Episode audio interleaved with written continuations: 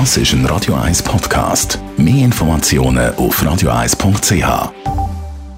Radio 1. Verstehen, was Menschen und den Markt bewegt. In Zusammenarbeit mit der Zürcher Privatbank Merki Baumann.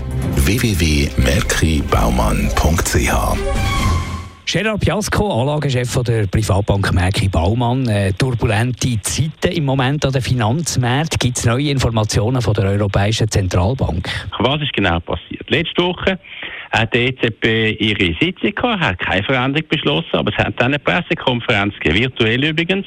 Und dann sind natürlich die Journalisten gekommen, sehr gewundert und haben wissen, wie ist es denn eigentlich jetzt mit der Zinsanpassung? Ist es wirklich so, dass es 2022 keine Anpassung gibt von der Europäischen Zentralbank und wo dann Frau Lagarde, EZB-Präsidentin, so gefragt worden ist, hat sie dann natürlich gesagt, ja, ausgeschlossen sei es nicht, dass es vor 23, also auch im 22, könnte eine Anpassung geben, auch von der Europäischen Zentralbank mit den Zinsen nach oben. Das ist natürlich für die und auch für den Konsensus von allen Analysten schon eine Überraschung gewesen, weil bis jetzt hat EZB sehr dezidiert gesagt, es gäbe 2022 keine Zinsanpassung. Wie hat die EZB-Präsidentin eine mögliche Richtungsänderung begründet?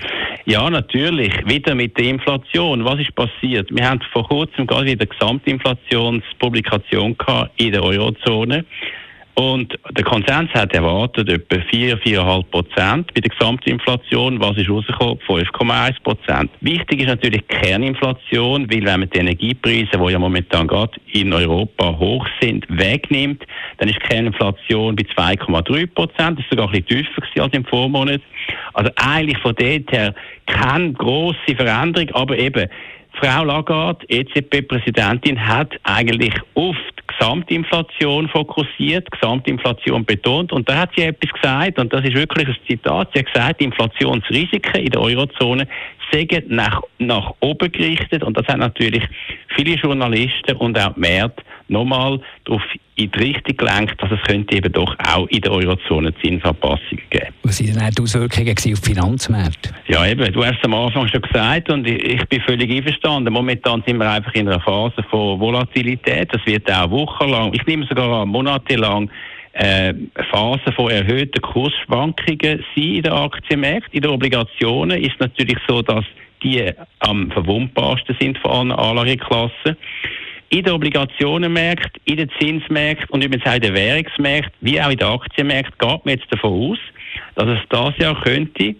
eine Zinserhöhung geben von der Europäischen Zentralbank. Sie ist bereits eingepreist im Rahmen von einem Viertel bis einem halben Prozent. Die Auswirkung auf die Währungsmärkte ist auch ziemlich ähm, markant gewesen letzte Woche. Wir haben gesehen, der Euro zum Dollar hat sich etwa 1 Prozent erhöht, auch der Euro zum Franken.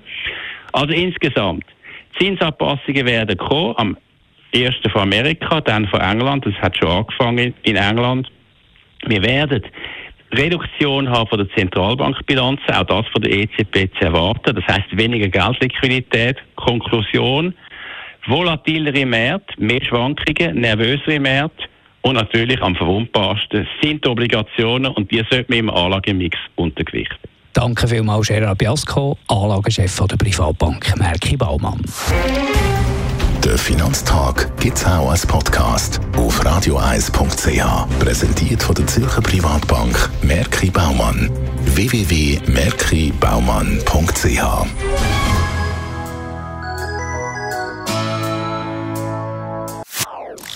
Das ist ein Radio 1 Podcast. Mehr Informationen auf radioeis.ch.